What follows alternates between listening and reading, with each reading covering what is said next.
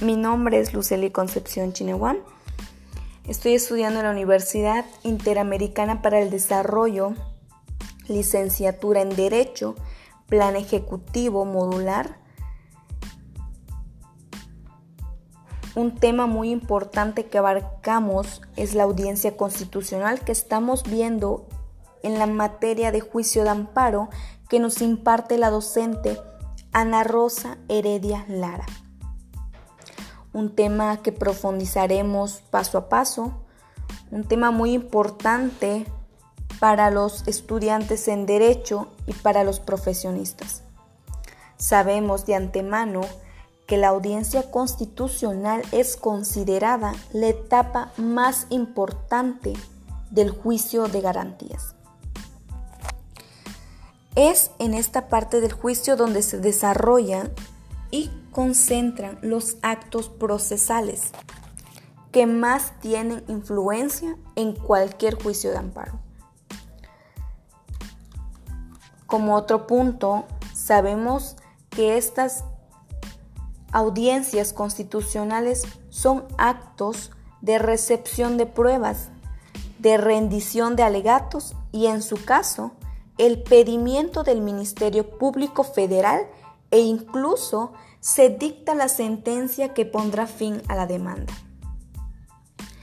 Podemos decir de igual manera que la audiencia constitucional puede definirse como un acto jurídico, porque es donde la autoridad competente da fe de las actuaciones en lo referente al juicio y se ofrecen admiten y desahogan las pruebas presentadas por cada parte.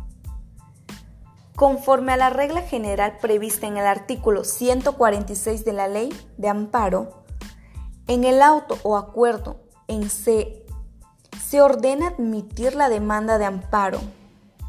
Esta debe señalar el día y la hora para que tenga lugar la audiencia constitucional. Más tardar podría ser en el término de 30 días, con excepción de los casos en el que agravio impugne la impugnación de la aplicación de las leyes declaradas. En la Suprema Corte de Justicia de la Nación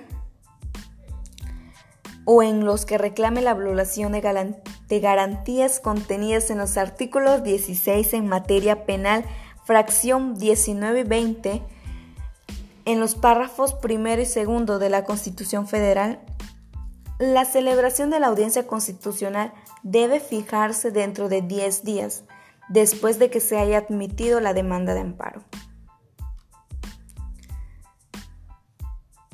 Otros aspectos importantes en la audiencia constitucional es el periodo probatorio.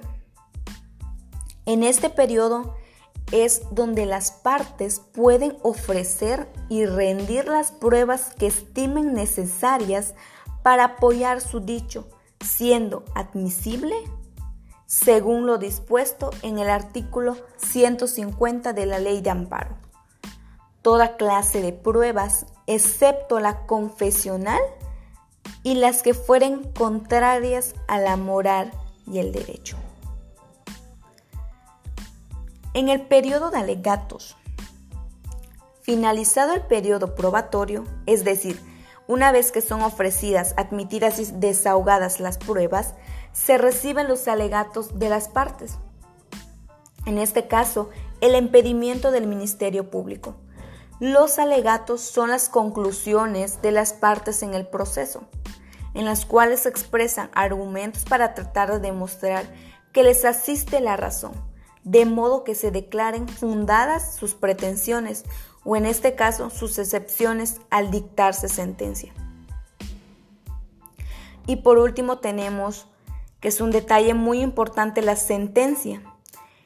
En este finalmente la audiencia concluye con el dictado de la sentencia, en el cual el juez del distrito, después de valorar las pruebas y los alegatos, así como todo lo expuesto por las partes en, sus escritos iniciales, determina si el acto reclamado es o no inconstitucional y en consecuencia si ampara o no al quejoso. Nos menciona en la ley de amparo en su artículo 155 de la audiencia constitucional en los juicios de amparo indirecto consta de tres etapas, a saber, de las pruebas, de los alegatos y de la sentencia. Son tres puntos muy importantes. Ahora bien, el desahogo de estas tres etapas constituye las formalidades esenciales del procedimiento de la audiencia constitucional. De manera que si tal audiencia se celebra sin que se verifique el periodo de pruebas o el de los alegatos que exige el numeral en comento, y no obstante, dicha omisión pronuncia el fallo respectivo, se actualiza una violación procesal que amerita la reposición del procedimiento en los términos del artículo 91, fracción cuarta de la ley de amparo. Por otro lado, y como finalización, en cuanto a su trámite, cabe señalar que éste se rige por los principios procesales de concentración, continuidad y unidad. Este principio de concentración se traduce en que un solo acto se recibe las pruebas de las partes, se oyen los alegatos y se dicta la sentencia. Por su parte, el de continuidad implica que las referidas etapas o fases prueban alegatos y sentencias. Se sucede una a la otra, lo que implica de tal manera que concluida una debe desarrollarse de inmediata la otra. Y el de la unidad implica que la audiencia constituye un solo acto procesal que no puede incidirse. Es decir, que es indivisible. Finalmente, el entorno a la audiencia constitucional cabe señalar que en esta no siempre puede celebrarse o llevarse a término de la fecha y hora fijada en el auto admisorio, pues puede ocurrir que ésta se difiera o se suspenda. En la suspensión de la audiencia implica que una vez iniciada, ésta se detenga su desarrollo para continuarse y concluirse en fecha posterior, en virtud de presentarse algún tipo que impida su conclusión, lo cual ocurre, por ejemplo, cuando durante su transcurso alguna de las partes presenta un documento que es objetado en falso por otra, o bien cuando no es posible que por su propia naturaleza se desahogue en ella la prueba de inspección ocular que deba practicarse fuera del lugar del juzgado o de la jurisdicción del juez federal.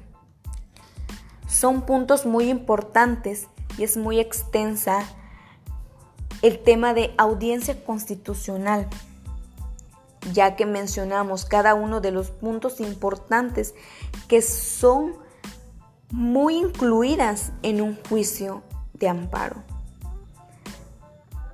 Y como punto para finalizar,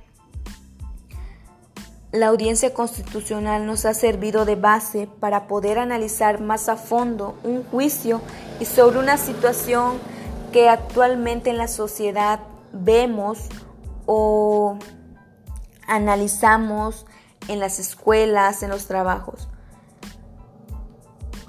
Esta audiencia constitucional nos enseña como seres humanos a saber más a fondo de cómo podemos llevar un juicio bien y cómo se desarrollan y concentran en los actos procesales.